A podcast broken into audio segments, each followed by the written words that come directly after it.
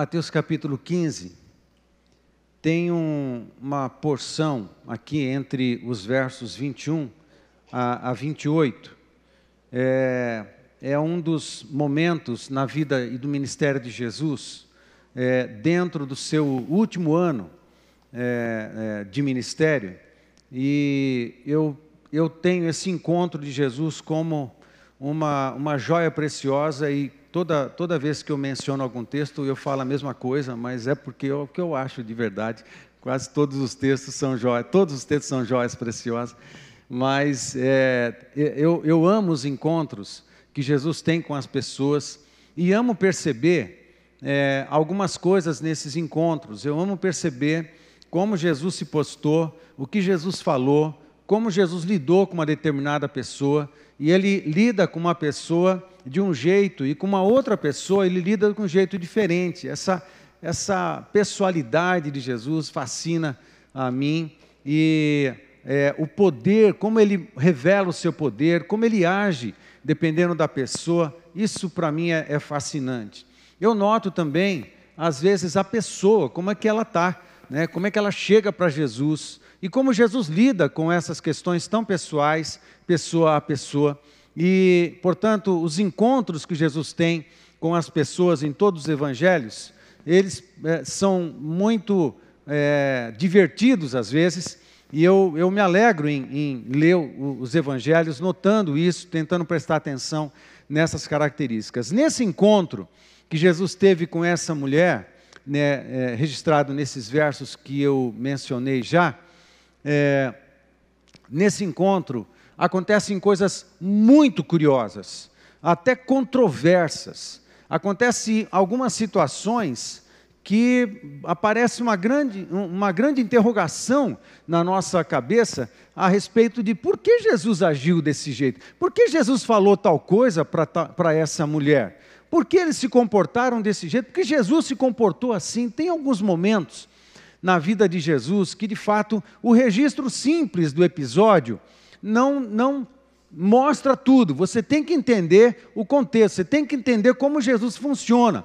você tem que entender como Deus funciona, você tem que entender que há uma sabedoria, há uma sabedoria de Jesus em cada um dos encontros, em cada um dos momentos em que os evangelistas é, não deram muita conta de interpretar aquilo tudo. Os, os evangelistas simplesmente escreveram.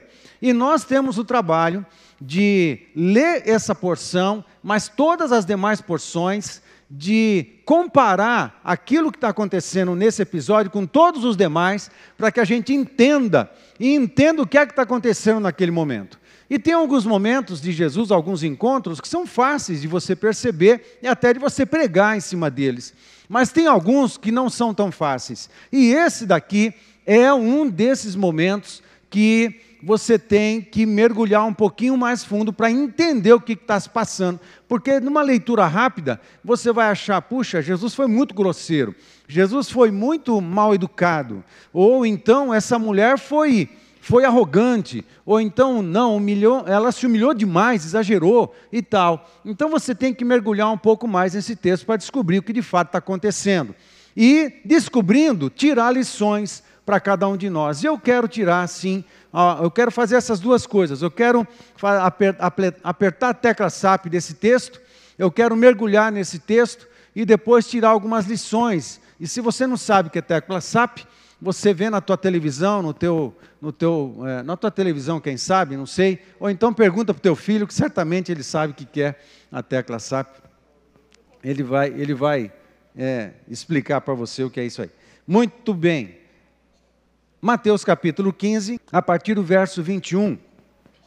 Vamos ler esse texto que diz respeito a um encontro de Jesus com a mulher cananeia.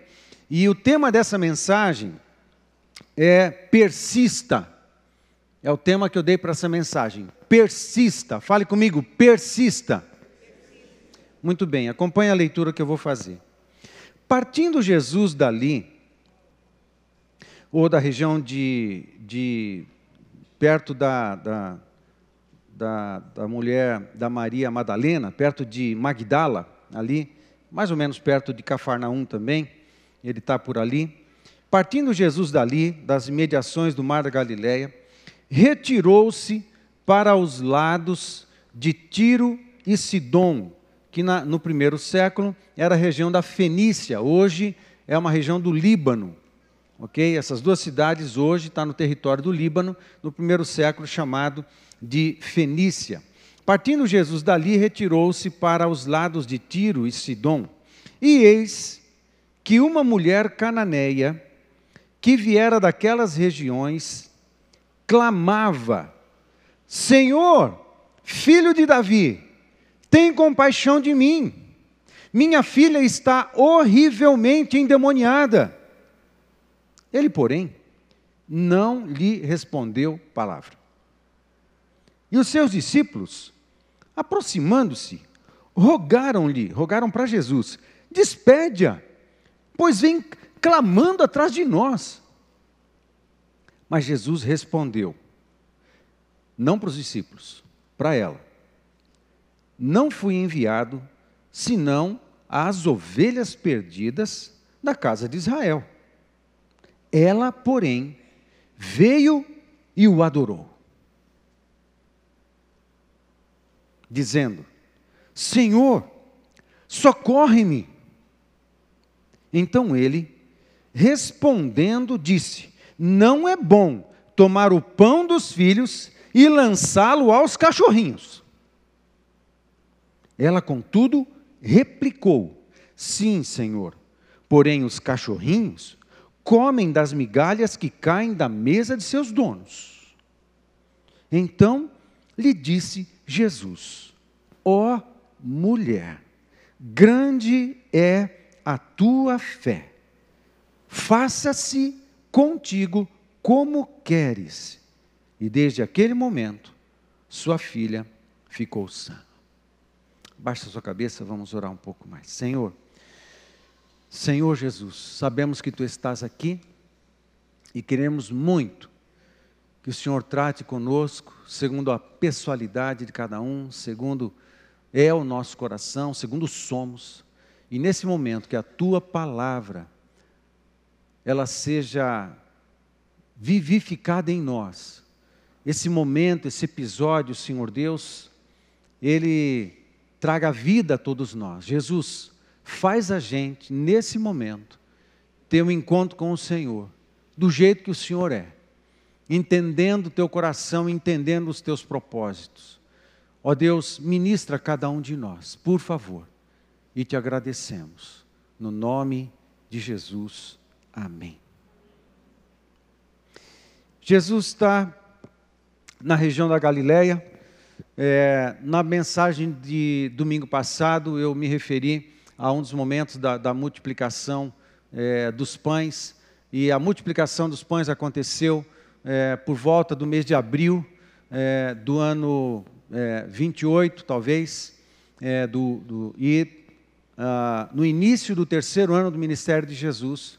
E ele ministrou em algumas cidades, continuou, continu, perdão, continuou a sua, a sua trajetória em toda a região da Galileia, até que chegou é, perto de Magdala, e de Magdala, que fica a oeste do Mar da Galileia, é, Jesus empreende uma caminhada para a região de Tiro e Sidom, que fica a, a, a oeste, né, a noroeste da, do Mar da Galileia, indo na direção de Tiro e Sidom e as margens do Mar Mediterrâneo. E isso está acontecendo mais ou menos pelo mês de junho. E eu chamo a sua atenção para que aquilo que segue até o final, até o final do, do, do, verso, até o final do, do, do capítulo 15, é, Jesus dá uma volta até, ele vai até a região de Tiro e Sidom, depois ele dá uma volta, passa em Cesareia de Filipe. Ah, em agosto de 2018, nós tivemos a alegria, o presente de visitarmos Cesareia de Filipe e fica ah, algumas das nascentes do Rio Jordão, uma das nascentes, a mais importante do Rio Jordão, nasce em Cesareia de Filipe, né? É, e a, a, o, o, ribeiro de, de Hermon ali nasce, é ao pé do Monte Hermon, e e nessa região Jesus passa, quando sai de Tiro Sidom, passa por Cesaré de Filipe, que fica bem ao norte do Mar da Galileia, é, talvez uns, uns 40 quilômetros ao norte. Depois ele dá uma volta pela Decápolis. Decápolis são aquelas dez cidades do lado leste do Mar da Galileia, que não pertenciam a Israel. Ele dá uma volta por baixo do Mar da Galileia. O Mar da Galileia tem 13 quilômetros de largura e 21 quilômetros de comprimento. Então ele dá a volta por Decápolis, ele faz a volta no Mar Galileia para dar de novo é, na região de, de Magdala, que é a parte oeste do Mar da Galileia. Então, até o final do capítulo 15, Jesus ele percorreu alguma coisa em torno de uns 200 quilômetros. Fez uma volta, saiu de Magdala, fez foi a Tirisidon e deu uma volta gigantesca, ah, mais ou menos de 200 quilômetros, para chegar no mesmo lugar, para depois dar continuidade. Talvez essa volta que Jesus deu durou alguma coisa em 30 dias, um mês pelo menos, andando. E você precisa entender que não havia estradas muito bem pavimentadas ah, ali na região e os caminhos eram íngremes e era uma questão de subir e descer montes, subir e descer montanha, passar por meio de trilhas, de matos, de pedras e regiões bem difíceis. Portanto, tudo isso está acontecendo. Agora, eu estou explicando isso porque Tiro e Sidom não faz parte do território de Israel e Jesus bem disse aqui que ele foi chamado a pregar prioritariamente ao povo judeu, ao povo de Israel. Mas o que que Jesus foi fazer nas imediações de Tiro e Sidom? E ele fez uma viagem nessa direção. E ele até Tiro e Sidom, até a região de Tiro e Sidom, talvez Jesus tivesse caminhado até chegar perto de Tiro e Sidom, alguma coisa em torno de 80 quilômetros. É bastante. Então deve ter levado uh, alguns dias só para chegar na região onde ele se encontra com essa mulher. Chegando na região, é, essa mulher, percebendo de alguma forma, o texto não dá detalhes, percebendo que Jesus estava nas imediações e percebendo que era Jesus, ela sai correndo, gritando à distância. Né? Por isso ela gritava, ela vinha gritando.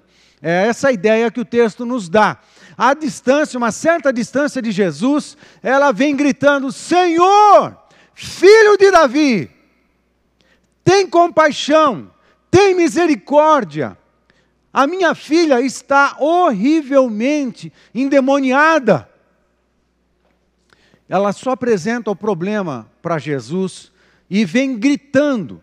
E da maneira como o texto segue, a impressão é que ela estava perturbando, perturbando e gritando, e não parava de gritar, e não parava de gritar: Senhor, filho de Davi, tem misericórdia! Senhor, filho de Davi, tem misericórdia! E a, a, a, ela perturbou tanto ali, e Jesus ficava em silêncio, não respondia nada. Você lê outros textos que você vê Jesus respondendo imediatamente a uma solicitação. Você vê Jesus respondendo imediatamente a um pedido de clamor, a, uma, a, a um pedido de socorro. Mas nesse momento ele ficou em silêncio. E é preciso tomar cuidado, por isso que eu estou apertando a tecla SAP desse texto, para que a gente consiga entender. É, e ele fica em silêncio. Por quê? Tem algum propósito. Ao ponto é, isso, essa mulher vem incomodando ao ponto dos discípulos falarem com Jesus: Mestre, por favor, dá um chega para lá nessa mulher. Ela já está nos incomodando. Ela não para de gritar o tempo inteiro. Os discípulos, às vezes, não ajudam muito. Os discípulos, às vezes, não ajudam muito. Né? Às vezes, os discípulos não entendem o que Deus está fazendo. É uma coisa que a gente precisa entender o que Deus está fazendo. O que é que Deus está fazendo? Às vezes a gente quer ajudar Deus e atrapalha.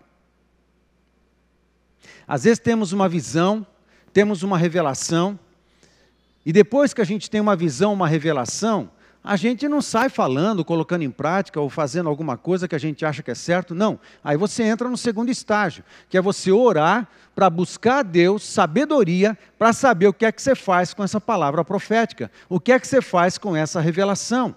E você geralmente você, uma boa saída, uma boa sabedoria, seria você conversar com outros, conversar com outros ministros. Se é um profeta, conversa com outros profetas. Se é um líder, conversa com outros líderes.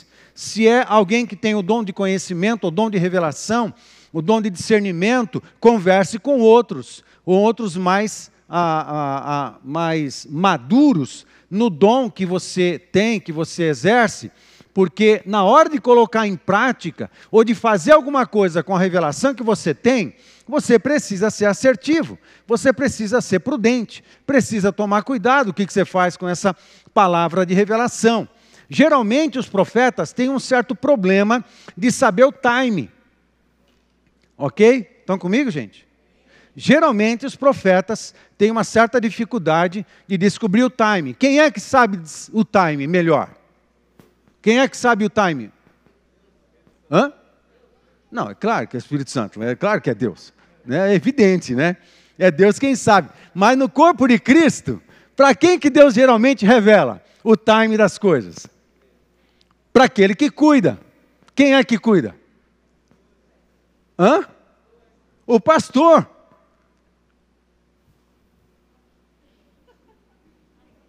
Tudo bem, gente?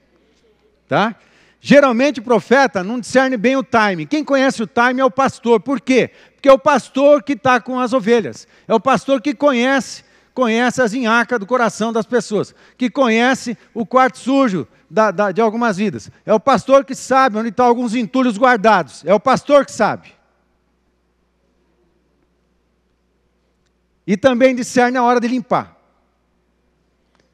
O profeta tem a revelação nós precisamos fazer isso. Ela pega a vassoura e pá, pá, pá, pá. Aí dá tudo errado. Porque você tem que respeitar o time das coisas. Porque você tem que entrar no processo de buscar Deus para entender o que é que você faz com tal revelação. E daí a gente depende de outras pessoas. Amém, gente? Você depende de outras pessoas. E isso é muito bom, porque a palavra de Deus nos ensina a buscar sabedoria com outras pessoas. Aí os discípulos, eles não discerniram o que é que estava acontecendo com Jesus, e menos ainda com aquela mulher. Eles se irritaram com aquela mulher, com a perturbação que ela provocou. E Jesus, tranquilo. Jesus tolerou aquela situação toda porque havia um propósito no coração de Jesus, mas que não fica evidente no começo. Até os discípulos entenderam só no final essa história. Muito bem, até o ponto que Jesus ouve dos discípulos: Jesus, despacha essa mulher, porque ela está irritando a gente, ela está tirando a nossa paz, a nossa paciência. Aí Jesus, ele entra na sequência e responde. Curiosamente, ele não responde aos discípulos. Ele, aí nessa hora, no começo, ele tá, ela deixa a mulher, Jesus deixa a mulher no vácuo. Ok?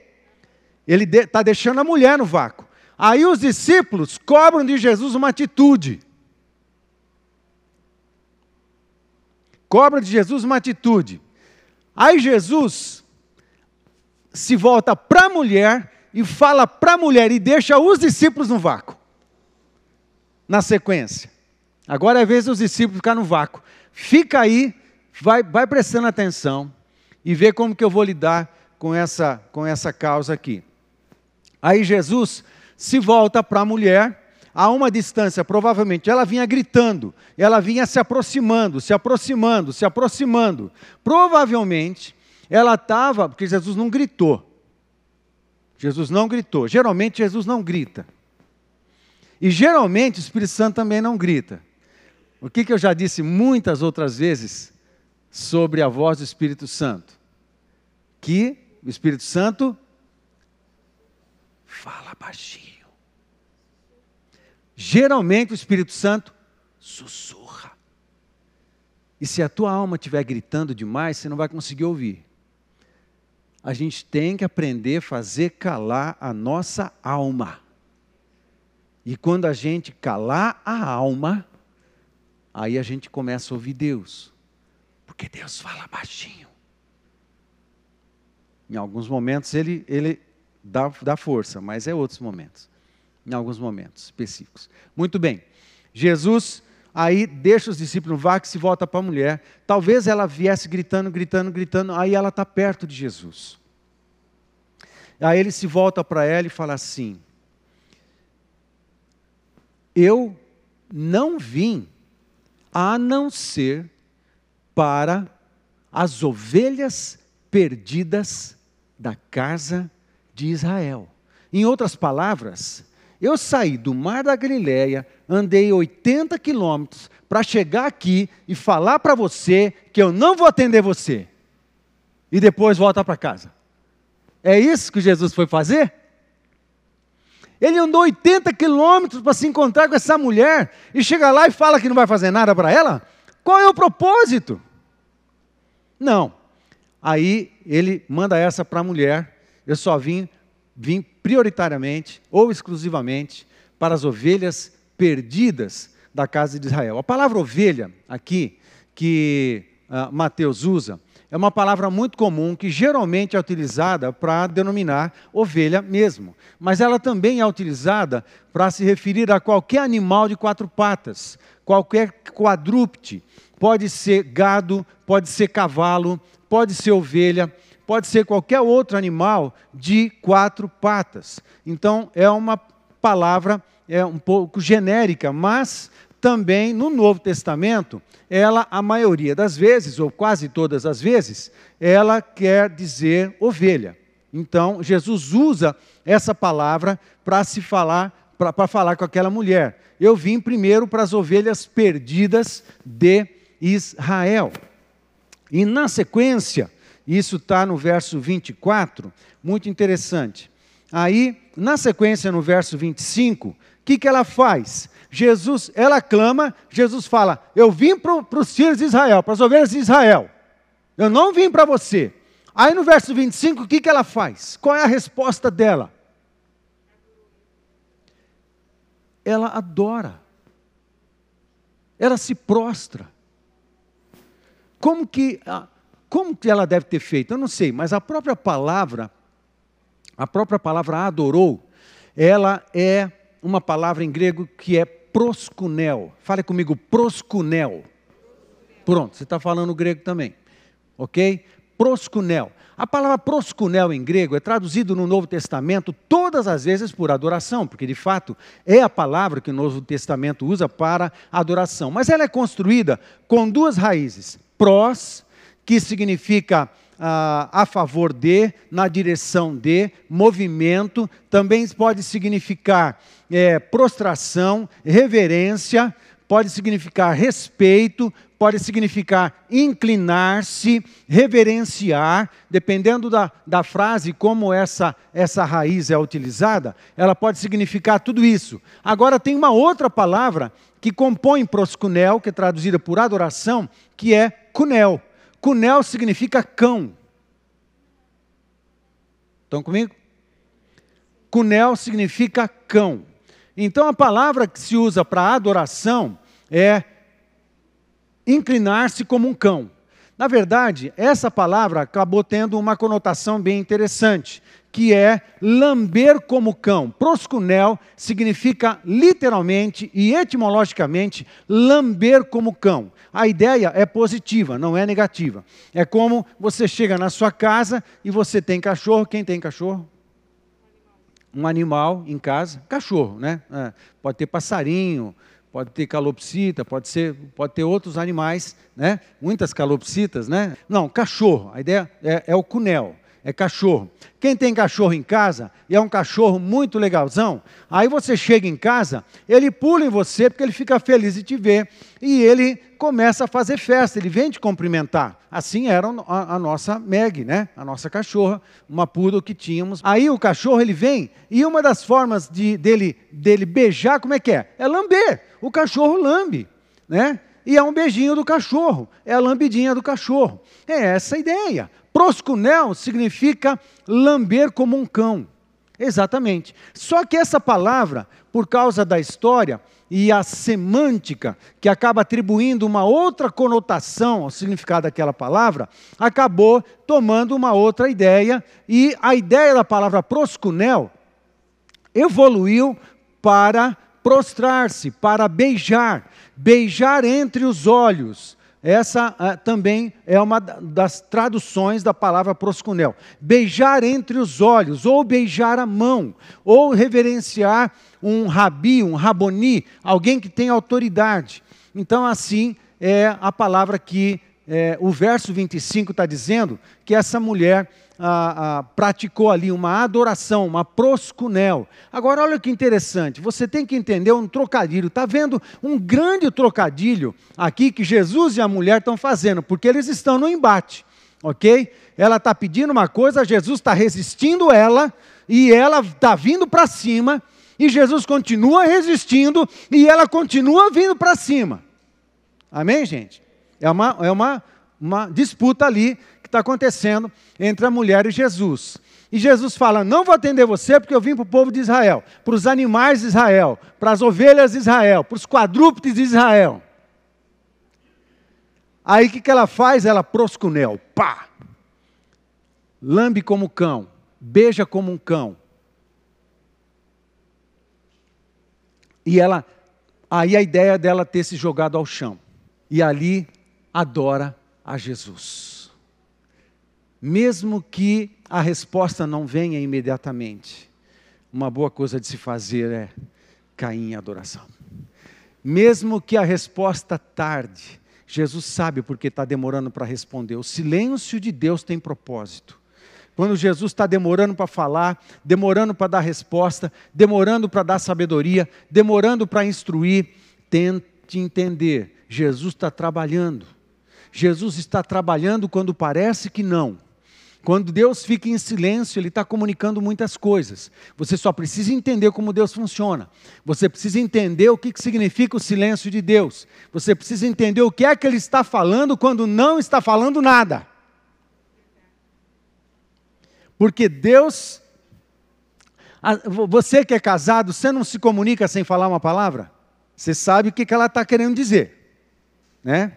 Então é melhor você não fazer tal coisa, porque você sabe que vai dar ruim, né? Porque vocês se comunicam sem palavra. Porque existe um relacionamento entre vocês. Um conhece o coração do outro. Vocês sabem o que, que funciona. E sabe que vai deixar a baixinha furiosa. Então você não faz. É melhor ficar na sua. É assim porque existe um relacionamento, existe uma intimidade entre o casal, vocês se comunicam sem palavra. A gente precisa desenvolver uma intimidade, um relacionamento com Deus, para entender o que é que Deus está falando quando não está falando nada. Amém, queridos? Não é tão automático assim, é relacionamento. Aí, ela, é, é, essa mulher se prostra e, diante do silêncio ou da demora de uma resposta de Jesus, ela faz aquilo que Davi fez.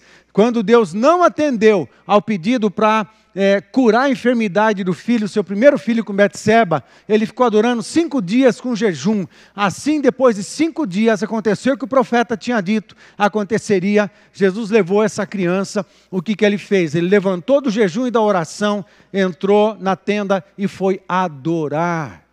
Amém, gente?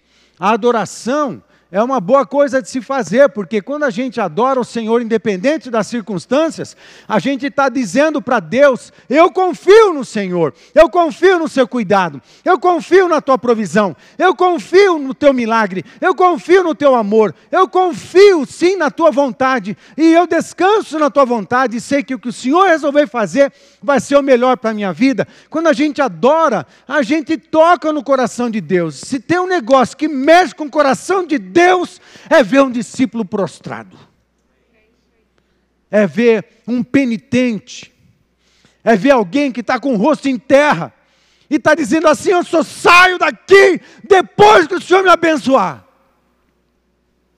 Foi assim com Jacó, não foi? Meu Deus, você já entendeu por que, que eles ficaram brigando uma noite inteira? Você já se perguntou por que, que Jacó ficou brigando uma noite inteira com o anjo e por que, que o anjo se deu o trabalho de ficar lutando com Jacó uma noite inteira? Por que, que já não resolveu logo as coisas no começo? E já poupou o trabalho, Jacó já foi dormir Israel e já tudo certo? Não. Porque Deus tem um propósito. Às vezes a luta, A luta não é com as pessoas de fora, a luta não é com Deus, a luta é com a gente.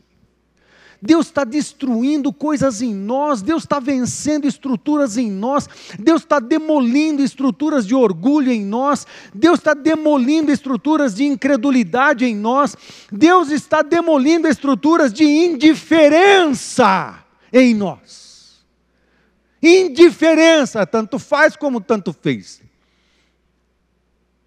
Se cantou bem, se não cantou bem. Se a gente vem, se a gente não vem. Se a gente vem para a célula, se a gente não vem para a célula. Se a gente falta dois domingos no, no mês, ou se a gente não falta, tudo é a mesma coisa.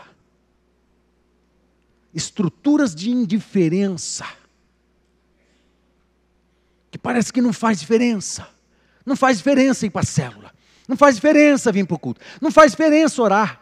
Não faz diferença ler a Bíblia. Tanto que eu leio a Bíblia duas, três vezes por mês. Não faz diferença, indiferença estruturas. Aí, aí o que Deus faz? Deus pega pesado. Deus senta a mão. Fica em silêncio. E Deus senta a mão, Deus provoca, Deus faz alguma coisa, ainda fica em silêncio. Aí você começa a clamar, clamar, aí você fica crentão. Aí você vai, aí você ora, aí você lê a Bíblia, aí você vem para a célula, aí você vem para o culto, aí você pede oração para os irmãos, aí você vira quente seis horas. Vocês oram por mim, vocês oram por mim. Todo mundo, ah, ora, intercessão, vamos buscar Deus, vamos buscar Deus. Gente, às vezes Deus está destruindo indiferenças em nós. Qual é a importância que se dá, que nós damos para as coisas do reino de, dos céus? Que importância nós damos para a questão da santidade nos olhos? Qual a importância que nós damos para a questão simples da santidade? Ou alguém esqueceu que o Deus que a gente serve é santo, que o Jesus que a gente serve é santo, que o Espírito Santo que habita em nós é santo, que a palavra que a gente crê é santa, que o culto é santo, que a adoração é santa. Amém, gente? Qual é a importância que nós demos? Nós damos para as questões da santidade dentro do nosso coração, dentro da nossa cabeça. Ah, pastor, eu não faço nada, eu não, não traio, eu não vejo nada de errado, mas a cabeça e o coração às vezes está cheio de pensamentos lascivos, de pensamentos indecentes, de pensamentos cheios de, de imagens e de informações que, se você expuser diante de Deus, Deus vai trazer um profundo arrependimento, que pecado, porque tá, não presta, não presta a questão da santidade. Aí às vezes Deus senta a mão, aí ainda fica em silêncio, porque Ele está fazendo um grande trabalho de destruir coisas na nossa vida. Alguém disse, alguém disse que Deus nos abençoa muito mais quando tira coisas de nós do que quando dá. Porque o que Ele tira de nós é aquilo que tem que sair de nós que não está servindo a nossa vida, que não está ajudando na nossa espiritualidade, na nossa comunhão com Deus. Vocês estão comigo, gente? Amém? Essa mulher estava assim diante de Jesus. Jesus estava dificultando, às vezes Jesus dificulta para nós. Por quê? Porque tem um propósito. Ele quer ver a nossa reação. Jacó lutou uma noite inteira e no final o anjo que era mais forte que Jacó, ele não usou da sua própria força, porque o propósito era demolir Jacó. O propósito era expor a sua, a sua, é, a, a sua, o seu caráter de, de, de falso, de, de enganador. Era isso que o anjo estava fazendo, estava destruindo e estava refazendo o caráter desse homem. E lá pela manhã, pela madrugada, o anjo viu: esse cara não vai parar de lutar comigo, mas é isso mesmo que eu quero. Eu quero que lutem. Lutem na minha presença, porque eu tenho a chance de tocar, eu tenho chance de tocar na coxa de Jacó. Ele tocou na coxa de Jacó e tirou uma coisa preciosa de Jacó. Nunca mais Jacó andou direito. Andou mancando o resto da sua vida. Tocou no corpo, tirou alguma coisa do corpo de Jacó ele andou manco, mas mesmo manco, aí então é que ele foi Israel, príncipe de nações. Ele deixou de se chamar Jacó, o enganador, para se tornar o príncipe das nações. E isso é o resultado de uma luta. Quanto nós temos lutado? Como têm sido as nossas lutas diante de Deus? Eu não estou lutando, estou falando lutando na vida. É lutar na presença de Deus mesmo, por alguma causa, por alguma coisa. Mas é o tempo que a gente passa com Deus. Senhor, eu estou precisando disso. Senhor, eu estou clamando por isso. Fala comigo. Por que o Senhor está em silêncio? Está em silêncio porque Ele está destruindo coisas em nós. Para poder construir outras coisas em nós, que prevalecem para o reino de Deus. A palavra de Deus fala que aquilo que pode ser abalado será para que sobre simplesmente aquilo que não pode ser abalado.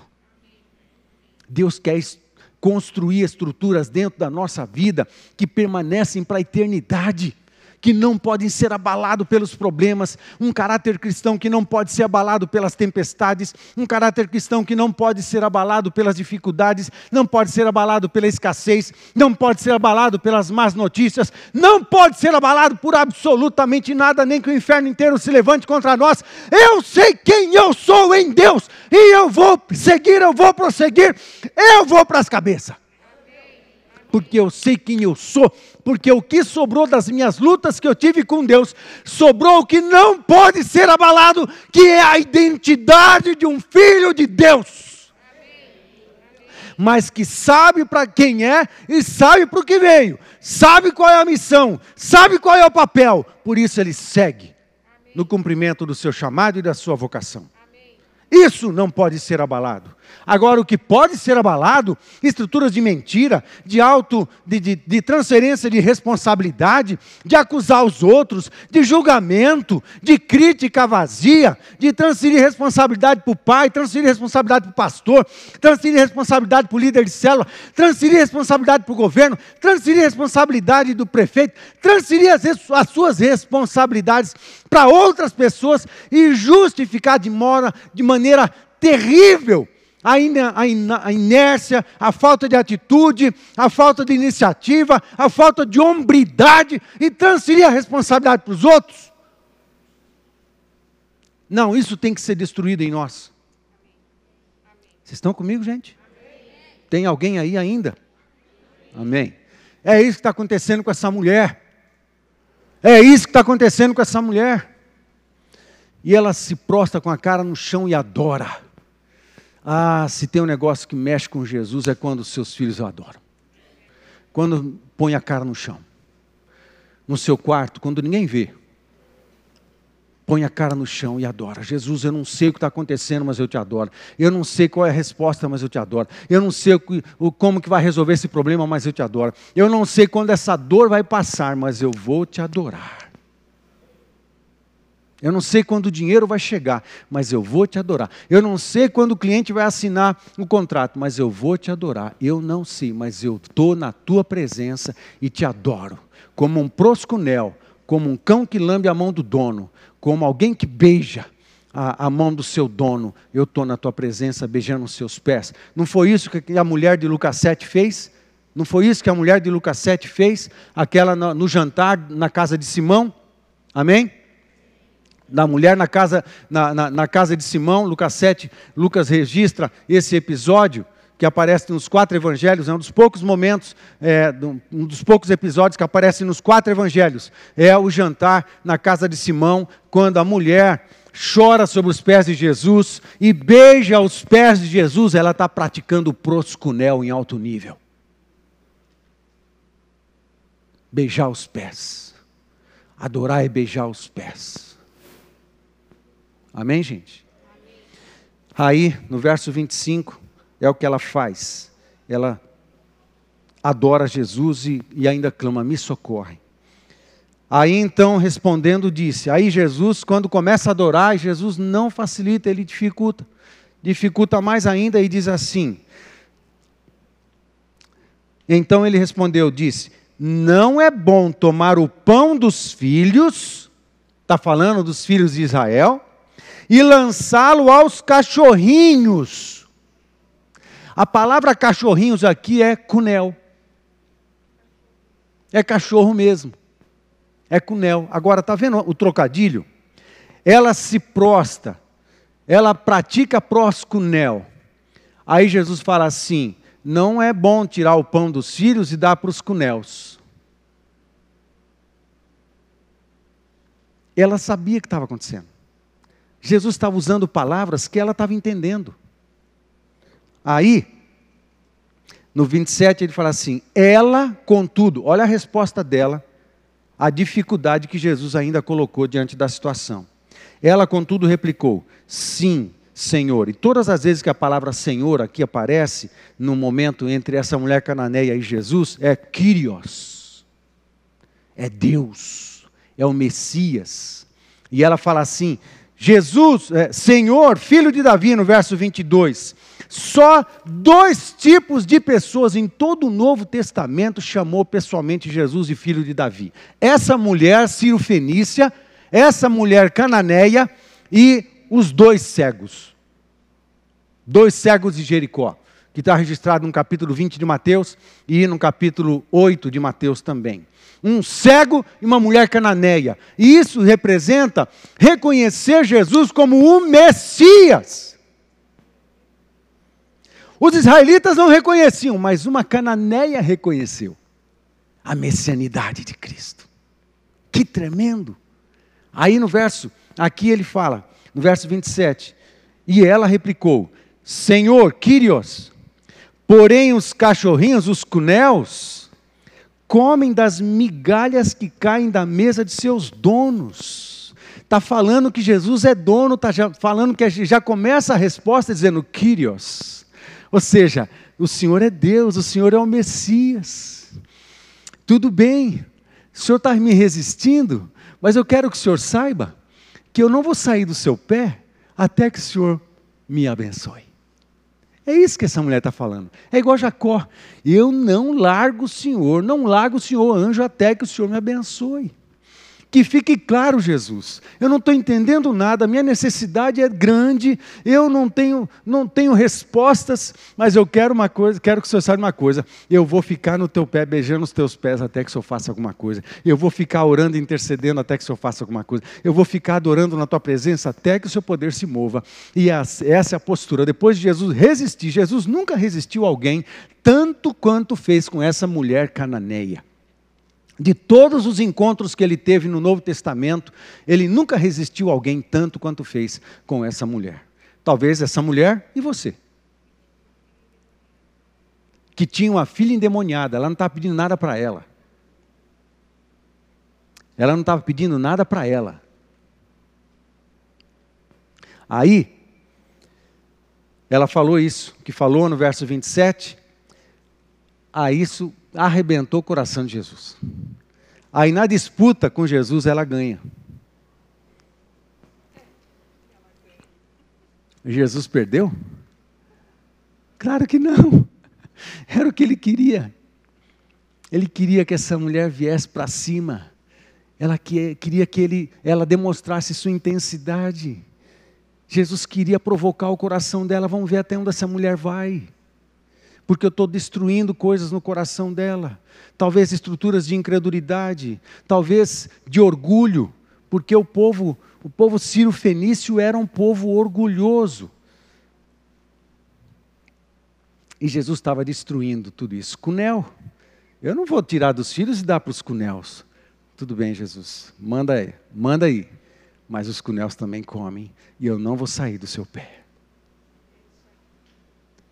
Aí no último verso, então lhe disse Jesus: Ó oh, mulher, de Cunel passa para mulher. Qual é o significado disso? Eu vou explicar. Ó oh, mulher, grande é a tua fé. Faça-se contigo como queres. E desde aquele momento, sua filha ficou sã. Olha o que o que está acontecendo aqui. A palavra mulher que Jesus usa é a palavra guni em grego. A palavra guni é ah, uma raiz que se aplica à mulher. Você, marido, se quiser elogiar a tua mulher, você olhe para ela e fala assim: minha querida Gune. Né? Quer fazer isso agora? Não, melhor não, né? Deixa eu explicar primeiro, senão não vai dar, não vai dar bom. Vamos lá. Gune, Jesus fala para essa mulher. Era uma mulher cirofenícia, que ele chamou de Cunel. E agora está se referindo a ela como Gune. O que significa isso? A palavra Gune, ela é utilizada para mulher, no sentido mais genérico, mas é também é, usado para mulher de, de qualquer idade, mas também usado para as virgens, e usado para a mulher casada, e usado para a esposa ou uma noiva, de cunel para noiva, de cunel para a esposa. Sabe que Jesus viu nessa mulher? Falou assim: Eu vou casar com essa mulher. E é lógico que eu estou falando no sentido espiritual. Ela fará parte da minha igreja. Ela é parte da minha noiva. E eu vou promover essa mulher, porque ela resistiu até o fim. E agora você é Gune, você faz parte da, do meu povo, você é parte da minha, da minha igreja santa, a minha esposa. Amém, gente? A minha noiva. Jesus eleva essa mulher. Essa mulher provavelmente, ela, eu não tenho certeza se ela tivesse chamada, foi chamada algum dia é, por, por, essa, por esse adjetivo, por esse, por esse nome, mas por Jesus foi. Mas ser chamado de Gune por Jesus significa muita coisa. Gune. Porque Jesus elevou essa mulher. Outra coisa, quando ele fala assim, faça-se, mulher, grande é a tua pistes, grande é a tua fé, faça-se. Interessante. Aí quando ele libera a palavra de milagre, presta atenção nisso. É um segredo que está embutido aqui no, no, original que eu vou mostrar para você. Quando ele libera a palavra do milagre sobre ela, ele usa uma palavra que é ginomai. Guni, ginomai, faça-se. Quando ele fala assim, faça-se usa a palavra ginomai, a palavra ginomai tem a mesma raiz de guni. O que isso tem a ver? o que isso significa? A palavra ginomai significa vir à existência, significa vir a existir, significa acontecer alguma coisa vir à existência, acontecer e se movimentar. Significa alguém erguer-se, significa alguém ser elevado, ser abençoado, ser elevado às alturas. Ginomai. Ser elevado às alturas. Ginomai. Faça-se a palavra de poder que liberou um milagre sobre essa mulher tinha a ver com quem ele era, porque nesse momento, quem ela era, nesse momento, Jesus a eleva para a Gune, Jesus a eleva para a noiva, e usa dessa mesma raiz para dizer: vai, a, a, minha noiva tem privilégios, a minha noiva eu abençoo, a minha noiva eu elevo, a minha noiva eu ergo, a minha noiva eu abençoo, a minha noiva, mesmo que na vida seja um cunel, eu elevo para Gune, mesmo que na vida e por causa do pecado a gente tenha sofrido no passado e a gente é menos, a gente se sente menos, a gente se sente incapacitado, a gente se sente inferiorizado, mesmo que sejamos rejeitados rejeitados, não importa o que nós ou que a vida tente imprimir no nosso coração, quando você luta com Jesus, quando você entra no fight com Jesus, Ele te eleva, Ele vai provar tua fé, mas depois Ele vai te levar, Ele vai te levar às alturas, Ele vai te promover, vai te colocar na dimensão de noiva, na dimensão da noiva que está sendo preparada desde a eternidade, e por causa dessa natureza, por causa da tua natureza, Deus coloca o céu a teu favor, porque você passa a ter a natureza do céu, a natureza sobrenatural, a natureza da eternidade. A tua natureza foi afetada por Jesus Cristo. Você tem a mesma natureza de Jesus. É o que Pedro fala lá no capítulo 4 no capítulo 2 também, capítulo 2 de 1 Pedro, quando ele fala que ah, nós somos semente, a semente do Evangelho entrou em nós, e a semente de Deus, ou seja, a semente dele entrou em nós e afetou o nosso DNA. Agora nós temos o DNA de Jesus, nós temos o DNA, nós temos a natureza de Jesus Cristo em nós. E por causa da nossa natureza, os milagres acontecem por causa da natureza em nós, o céu se move a nosso favor. Amém, gente? Vem a existência o que não é por causa da na nossa natureza. Qual é a nossa natureza? A natureza de igreja, a natureza de noiva, a natureza de esposa de Cristo, a natureza de povo santo. Essa é a natureza de Deus em nós. E porque nós somos o povo que agora temos a natureza de Jesus, o céu se move a nosso favor. Amém, queridos? Agora, como é que está a tua relação com Jesus? Como é que está a tua relação? Ele de fato é o teu querido, é o teu amado, ele é o teu noivo mesmo. Quando ele olha de canto assim, você sabe o que ele está querendo dizer. Quando ele fica em silêncio, você sabe o que, que Jesus está falando. Quando ele só começa uma frase, uma palavra, você sabe que Jesus está querendo chamar a sua atenção. Quando é, você, ele fala de alguma forma, o Espírito Santo que fala baixinho aos teus ouvidos, você sabe o que, que Jesus está indicando para você. Como é a tua relação, a tua natureza de Deus. A natureza de Deus em você tem que aparecer. Amém, queridos? Porque o problema é se a gente já entregou a vida para Jesus, o Espírito Santo está em nós, mas a gente insiste em viver no estilo mundano. A gente insiste em viver nessa vida como todo filho do inferno vive.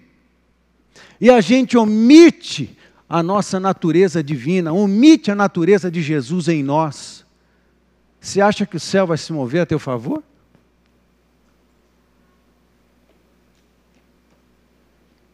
Não, é só para quem é proscunel. É só para quem beija os pés de Jesus, aconteça o que acontecer. É só para quem beija os pés de Jesus nas dificuldades que estivermos passando. É só para aqueles que focam em Jesus e não em si. É só para aqueles que entram em luta por Jesus, mas como essa mulher pensando nos outros, pensando em Jesus mesmo e a sua vontade. Você acha que as lutas que a gente tem que lutar com Jesus é só por causa do que a gente quer, do que a gente espera, do que a gente deseja, as nossas, os nossos desejos. Não, talvez Deus demore para responder algumas orações que nós fazemos, porque Ele está querendo destruir em nós exatamente essas intenções egoístas, para fazer prevalecer só as intenções de Deus, a vontade de Deus, que são perfeitas e são melhores do que as nossas. De repente é isso que Deus está fazendo quando uma resposta demora. Deus está moendo a gente. Porque é o que Jesus fez com essa mulher. Deus estava moendo ela, Jesus estava moendo essa mulher. Mas ela não parou de manifestar proscunel, proscunel, proscunel, proscunel, beijando os pés, beijando os pés, beijando os pés. Mas há uma boa notícia em tudo isso, amado. Eu faço algumas, tiro algumas lições de tudo isso para a gente finalizar. Primeiro, primeira lição desse, desse texto: busque a Jesus insistentemente. Amém, gente? Busca Jesus insistentemente. Amado, a gente não busca Jesus só quando está dando tudo certo, ou quando a gente está bem, quando a gente está resolvido, ou saciado de tudo. Não importa, busque a Jesus insistentemente. Dois, reconheça-o como Senhor bondoso esse reconheça-o como Senhor, é, é, é curios, é como essa mulher chamou Jesus, filho de Davi. Eu te reconheço, Jesus, como Senhor. O Senhor é meu dono. O Senhor é que manda em mim. Não é o que eu quero, eu sujeito a minha vontade à tua. Busque-o como Senhor bondoso, mas eu ainda acredito, e eu acredito, que a tua bondade, ela é muito maior do que eu consegui entender até agora. E eu confio que o que o Senhor decidir para mim vai ser o melhor. Amém? Terceira lição: adore-o em todas as situações. Quando tudo dá certo, quando tudo dá errado. Quando tudo vai bem, quando tudo vai mal. Quando eu tenho todas as respostas, quando não tem nenhuma resposta. O dia que eu estou feliz, o dia que eu estou chorando. Adore a Jesus pelo que Ele é. Não são as circunstâncias que são a resposta à nossa adoração, que motivam a nossa adoração. O que motiva a nossa adoração é Jesus lá. A gente olha para as marcas, a gente olha para as marcas nas mãos, no lado, na cabeça, nos pés. A gente olha Jesus, a gente adora por causa dele, porque ele é. Eu tenho uma revelação de quem Jesus é, aí eu adoro. E as minhas dificuldades? Ah, depois Jesus cuida disso. Eu quero adorar Jesus pelo que ele é. Amém, queridos? Louvado seja o Senhor, louvado seja o nome do Senhor Jesus. Louve-o, adore-o em todas as situações, em todas as situações. Outra lição, quarta lição, continue buscando a Jesus com fé, continue. Persistência, continue, continue, não desista. Não desista jamais. Jamais continua até que, até que, a gente não desiste. Se, disser, se disseram que brasileiro não, discu, não desiste nunca, né? Brasileiro não desiste nunca, e cidadão do céu? Jamais. Não faz parte do nosso vocabulário. Desistir não faz parte do nosso vocabulário. A gente vai seguir, a gente vai seguir. Amém? Então, continue buscando Jesus com fé. Busque a Jesus por você e pelos outros. Vamos diminuir um pouco das estruturas de egoísmo que tem em nós, vamos passar a buscar a presença de Deus por alguém. Ou senão a gente vira o centro do nosso próprio cristianismo. Nós não somos o centro do nosso cristianismo.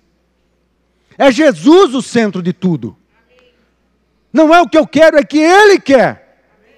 Não são os meus planos, são os planos dEle. E eu me realizo é nos planos dEle, não nos meus. Amém, queridos? Busque a Jesus por você e pelos outros. Reconheça a obra de Deus em você no tempo da busca.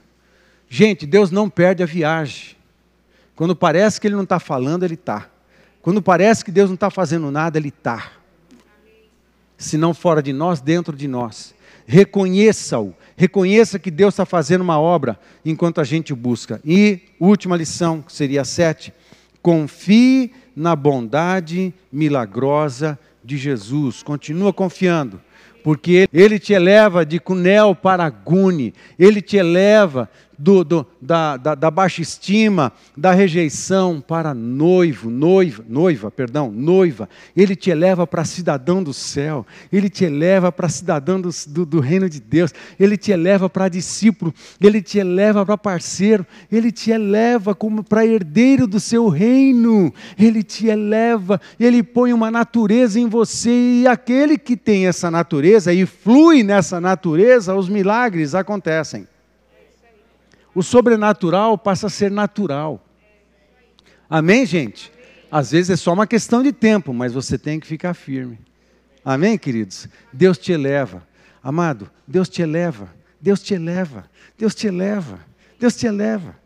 Sai da, da, da, da, tristeza, deixa, deixa o Espírito Santo te elevar. De repente, Jesus está diante de nós aqui, Jesus está diante de você aqui. De repente, você está clamando, gritando, falando um monte de coisa, e, Jesus, e a gente está se sentindo um cunel, se sentindo um quadrúpede, se sentindo, desculpa, gente, diz, se sentindo um rejeitado, se sentindo um fraco, se sentindo um pequeno, se sentindo um incapaz. Ei, ei, ei! Se você beijar os pés de Jesus, Ele te eleva. Deixa Ele te levar. Fica de pé comigo. Fica de pé comigo.